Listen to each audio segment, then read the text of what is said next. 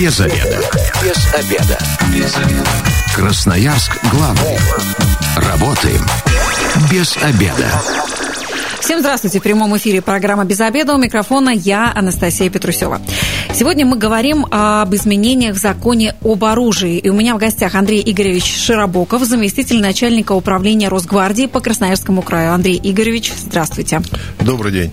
Я напомню слушателям, что мы работаем в прямом эфире 219 11 10, телефон студии. И если у вас есть какие-то вопросы по нашей теме, то звоните, дозванивайтесь, задавайте свои вопросы.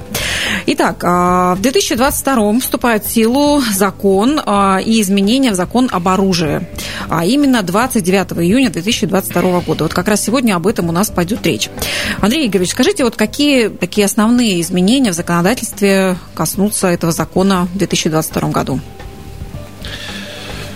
Добрый день, уважаемые слушатели. Действительно, в 2022 году нас ждет э, некоторые изменения в законодательстве об оружии. Э, в связи с этим уже в этом году вышли ряд нормативно-правовых актов. Это федеральные законы 231, который внес э, поправки 150 федеральный закон об оружии. Это федеральный закон 232. Э, он внес поправки э, в Кодекс об административных правонарушениях и и эти поправки уже действуют э, с момента опубликования. Далее э, постановление правительства 2158, оно вступает у нас э, через 6 месяцев после опубликования. Это у нас о внесении изменений в постановление правительства 814. Угу. Где... То есть что-то раньше еще произойдет, не да, только в июне, да? Да, да, да, уже произошло, и мы уже в это, с этим законодательством работаем. Далее у нас э, вступают изменения Э, утверждение правил формирования и ведения реестров лицензий и разрешений, но это в большей степени э, касается, может быть, э, сотрудников нашего, наших подразделений. И еще один документ, который вступил, вступит у нас в силу в следующем году, это приказ Министерства здравоохранения Российской Федерации 1104Н от 26 ноября 2021 года. Он вступает в силу у нас с 1 марта следующего года. Угу. Сами изменения в федеральный закон об оружии у нас вступают э, с 29 июня 2022 года. То есть до этого времени а, как, по, по, старым, по старым законам, так скажем, живем, то есть все, что касается да, оружия. Отчасти, да, по э, законодательству об оружии мы еще живем, пользуемся теми нормативными документами, которые действуют сейчас. Э, что касается Кодекса об административных правонарушениях, то да, мы уже работаем по нему в данный момент. А, Андрей Игоревич, но вот самое главное, наверное, что больше всего а, интересует а, людей, когда тема идет и заходит тема об оружии, это о том, с какого все-таки возраста у нас разрешено пользоваться оружием. И вообще иметь оружие с какого возраста? Ну, наверное, э, слушателям будет интересно, к чему нам готовиться. Угу. К чему готовиться. Готовиться надо к тому, что возраст э, владения оружием у нас увеличится, и он будет э, составлять с 21 года. Угу. А ранее было с 18 лет? Ранее было, да, с 18 лет. Это гладкоствольное оружие, а оружие ограниченного... О, точнее, было с 18 лет гладкоствольное оружие, да.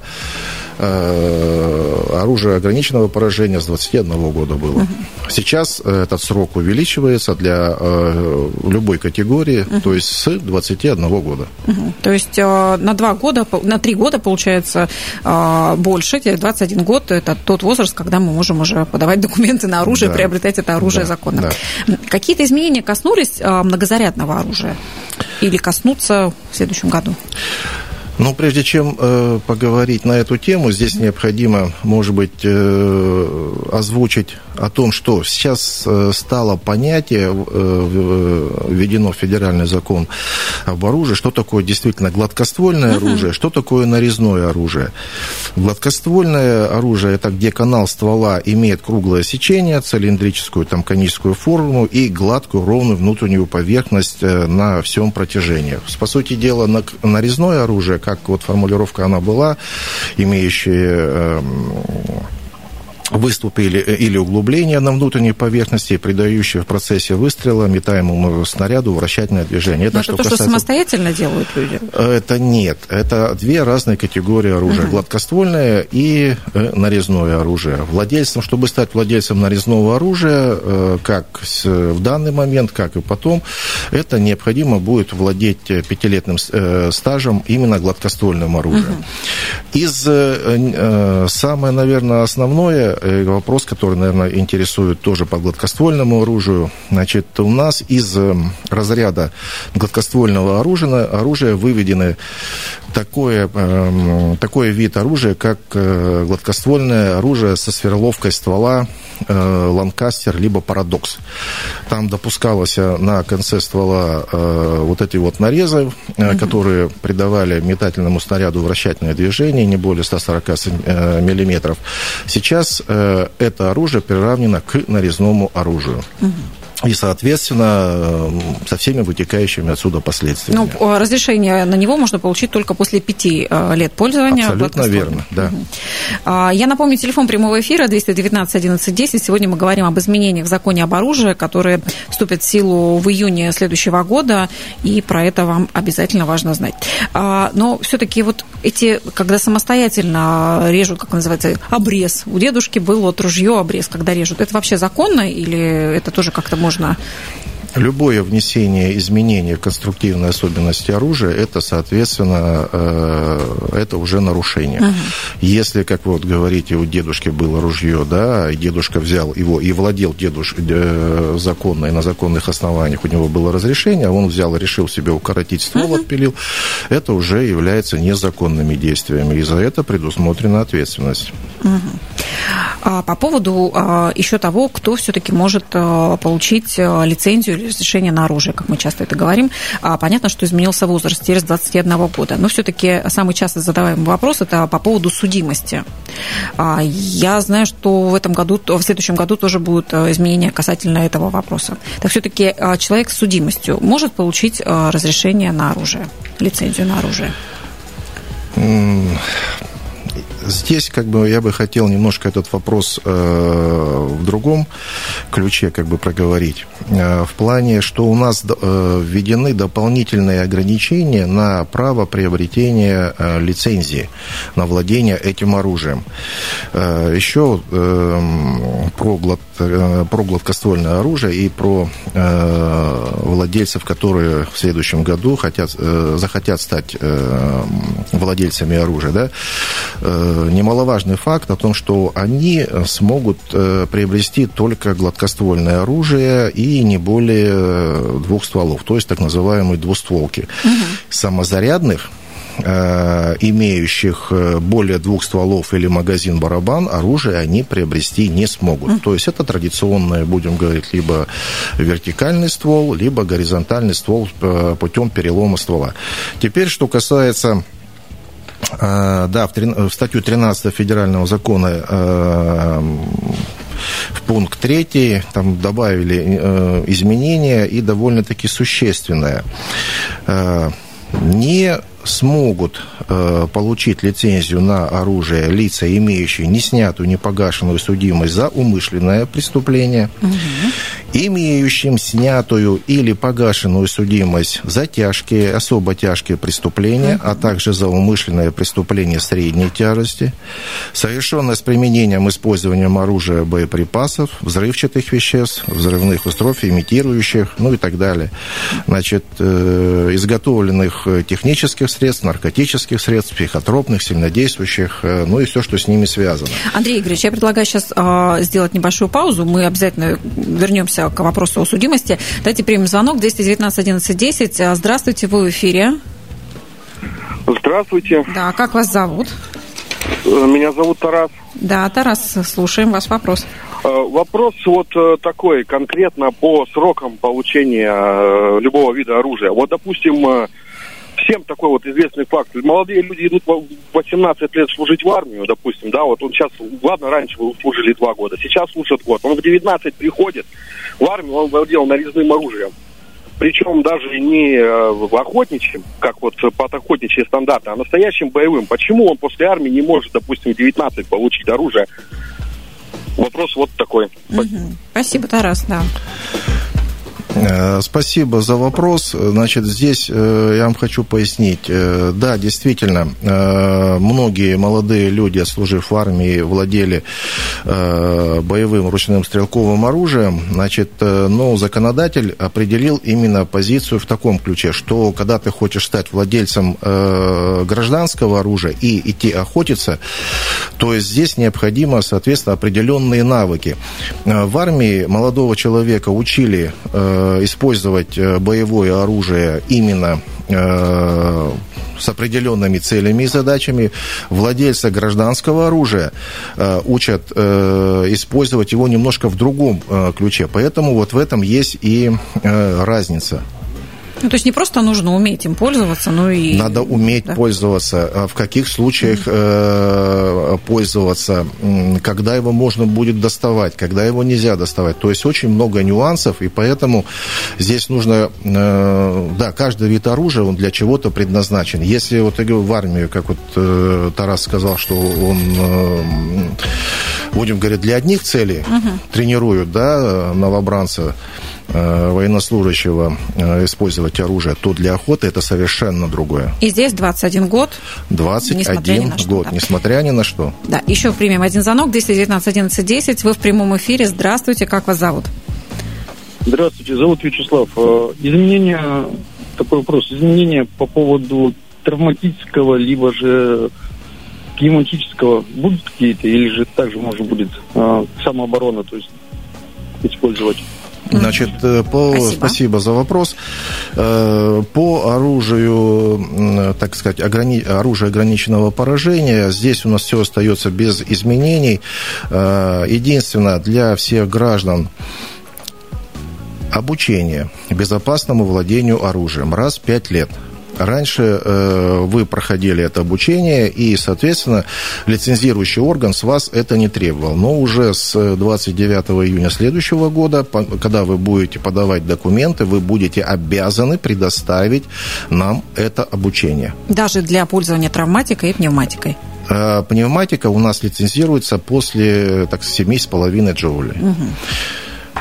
Понятно. Давайте вернемся к вопросу, который я задала по поводу судимости. А, из того, что вы успели ответить, я поняла, что а, завершенная судимость или даже которая уже была, все равно уже да. не позволяет получить разрешение. А, далее. Я прошу, я прошу как бы здесь вот обратить внимание, то, что я сейчас э, проговариваю, э, имеющие снятую и погашенную судимость.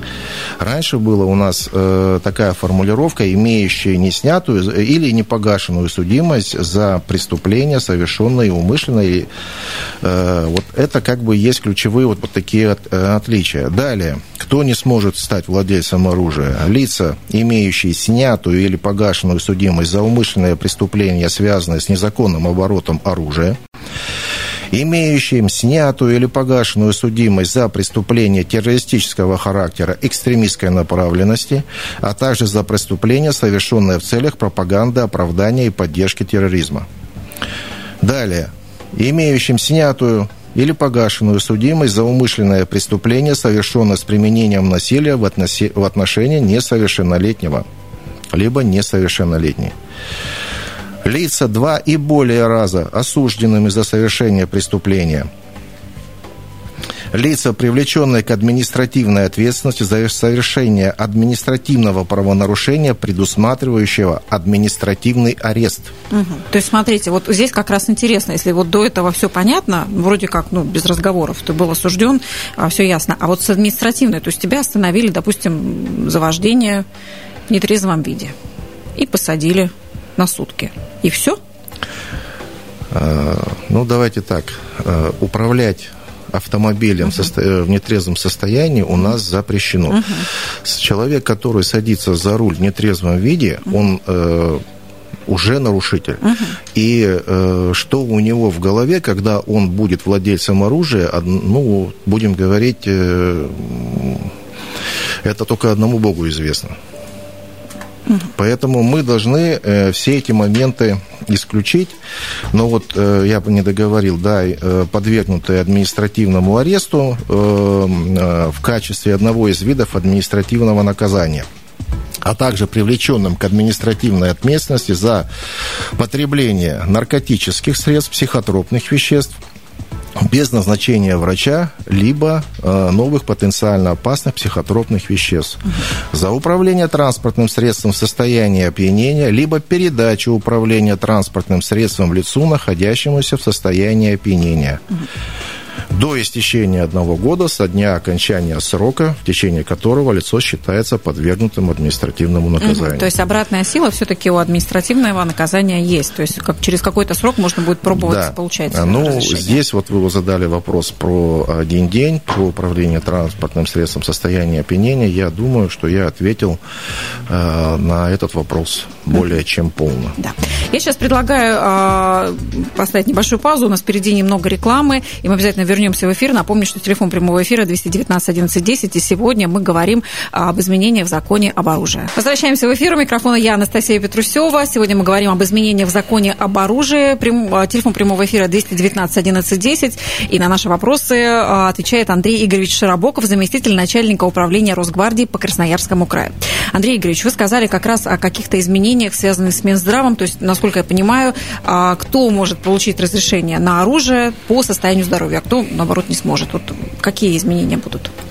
Действительно, э, как я уже ранее проговорил, э, с 1 марта 2022 года вступают э, на новый приказ министра здравоохранения 1104 Соответственно, ну, ключевое, будем говорить, изменение – это о том, что медицинские справки на право владения оружием можно будет только получить в государственных, муниципальных учреждениях здравоохранения, которые имеют соответствующую лицензию. Угу. У нас э, буквально две недели назад совеща... Э, состоялось совещание в Министерстве здравоохранения, на котором мы очень предметно э, с руководителями, с главными врачами районных больниц Красноярского края обсуждали этот вопрос. Мы договорились о том, что да, этот вопрос такого резкого принятия, он не требует, не то, что не требует, э, не нужно принимать каких-то резких движений, а мы еще в следующем году будем встречаться, будем обсуждать, э, как мы будем его реализовывать на территории Красноярского края. Очень, будем говорить, э, тонкий вопрос, который необходимо проработать более досконально. Ну, то есть с 1 марта следующего года получить справку для пользования оружием можно только в государственных учреждениях, и она, насколько понимаю, уже даже будет выглядеть по-другому. Справку справку э, мы будем получать э, с Министерства здравоохранения, точнее даже не с Министерства, а уже э, с единой базы объекты здравоохранения будут сливаться, сливать эту нам информацию в нашу систему централизованного учета оружия, и где гражданин, когда уже придет, мы уже будем видеть, имеется ли основание выдавать ему лицензию, либо такие основания у нас отсутствуют. А какие могут быть основания, чтобы не пройти эту медкомиссию? Что ну, должно быть? Ну, оснований очень много. Там будут, естественно, проходить и психологов, и психиатров, ну и, соответственно, общие противопоказания к владению оружием. Это уже специалисты с Министерства здравоохранения определяют, э, здоров человек, либо... Э, Но, есть... А вот эти требования, они как-то ужесточились в этом году, или только сам процесс и а, то, где теперь эту справку получают, э, а. будут изменены? Как я уже ранее ответил, мы этот вопрос обсуждаем, мы его рассматриваем. Он, уже у нас э, в стадии еще пока обсуждения идет. И здесь бы я бы не хотел, чтобы наши граждане немножко вот э, испугались и что-то там побежали. Э, в любом случае будет принято решение, как это будет все происходить. И это решение будет принято для того, чтобы максимально удобно было для граждан. А вот еще интересно, когда мы получаем разрешение на оружие, нам это оружие нужно предоставлять вам, показывать. Обязательно это или уже по желанию? Э, ну, не совсем это по желанию. Э, ранее в 150-м федеральном законе не было, будем говорить, статьи, обязывающей да, предоставить. Это uh-huh. было в других э, нормативных э, документах прописано, что при проверке э, нам его предоставляют и так далее. Сейчас федеральный закон в 22 статью внесено дополнение, где четко говорится, что лица, владеющие на законном основании оружием, обязаны, я хочу подчеркнуть uh-huh. слово обязаны, предоставить оружие для осмотра, а также обеспечить доступ к местам его хранения должностным лицам органов, уполномоченным осуществлять контроль за оборотом оружия в целях выполнения возложенных на нас контрольных функций. Uh-huh. Если гражданин если гражданин не э, исполняет это, обязанности по предоставлению оружия для осмотра или предоставлению доступа к местам его хранения, то оружие будет изъято и лицензия будет аннулирована. Угу. Вообще, кстати, по изъятию оружия у вас тоже какая-то статистика есть? Как много вообще вы изымаете оружие? Э, на сегодняшний момент у нас... Э, и что потом с ним делаете? Вот это интересно. Что мы делаем? Действительно, очень, э, может быть, хороший вопрос, э, своевременный. Э, у нас уже не первый год на территории Красноярского края действует такая э, оперативно-профилактические мероприятия, как оружие. Э, совместно с правительством Красноярского края э, эта программа у нас работает и довольно-таки работает эффективно. На территории Сибирского федерального округа я могу сказать, даже нисколько не лукавя, что в Красноярском крае эта программа работает наилучшим образом. Э, на возмездной основе мы у населения принимаем uh оружие, которое человек нашел, uh он имеет право обратиться э, в подразделение лицензионно-разрешительной службы в районе и либо в орган внутренних дел. Так. Объяснить, что я вот шел, нашел. Или хочу... досталось откуда-то оно мне. На чердаке нашел. Самое главное, чтобы он его принес, сдал угу. э, до того момента, когда к нему придут и его обнаружат. Угу, то это есть добровольно, бу... чтобы он Конечно, это, это добровольно. Э, соответственно, будут проведены э, проверочные мероприятия э, на причастность данного оружия к тому или иному может быть, преступлению, может быть, оно где-то было замарано, да. Если оно э, чистое, нигде не значится, то тогда э, гражданин получит еще денежное вознаграждение за это. Если мы, э, ну вот по статистике я могу вам сказать, что э, по программе, значит, э, у нас выделяется, у нас выделяется более, э, не то что более, полтора миллиона рублей, полтора миллиона рублей, э, которые мы э, на выдаем, вознаграждение. Да, да, за денежное вознаграждение выдаем гражданам. Ну, то есть лучше все-таки не ждать, пока за тобой придут и за твоим оружием, а все-таки сдать его да. добровольно. В этом году, в этом году у нас было гражданами сдано 203 единицы различного вида оружия, угу. более 7, э, около 7,5 тысяч боеприпасов, 2,5 килограмма взрывчатых веществ. Ну и, соответственно, за все за это э, лица, сдавшие это все добровольно, получили денежное вознаграждение. В прошлом году у нас тоже были неплохие результаты по этому вопросу, поэтому будем То есть говорить вот это вознаграждение стимулирует все-таки от э, незаконного оружия добровольно. А, Андрей Игоревич, я вот знаю, что у вас 5 января все-таки будет день, ну, если так можно назвать, э, открытых дверей, э, день приема граждан по разным вопросам, где как раз вот на эти вопросы, в том числе, вы, гражданам, можете ответить. Куда нужно обращаться, куда приходить вообще? Вы абсолютно правильно заметили, спасибо за вопрос. Действительно, уже глубоко сложившейся традиции 5 января каждого года э, мы проводим прием граждан.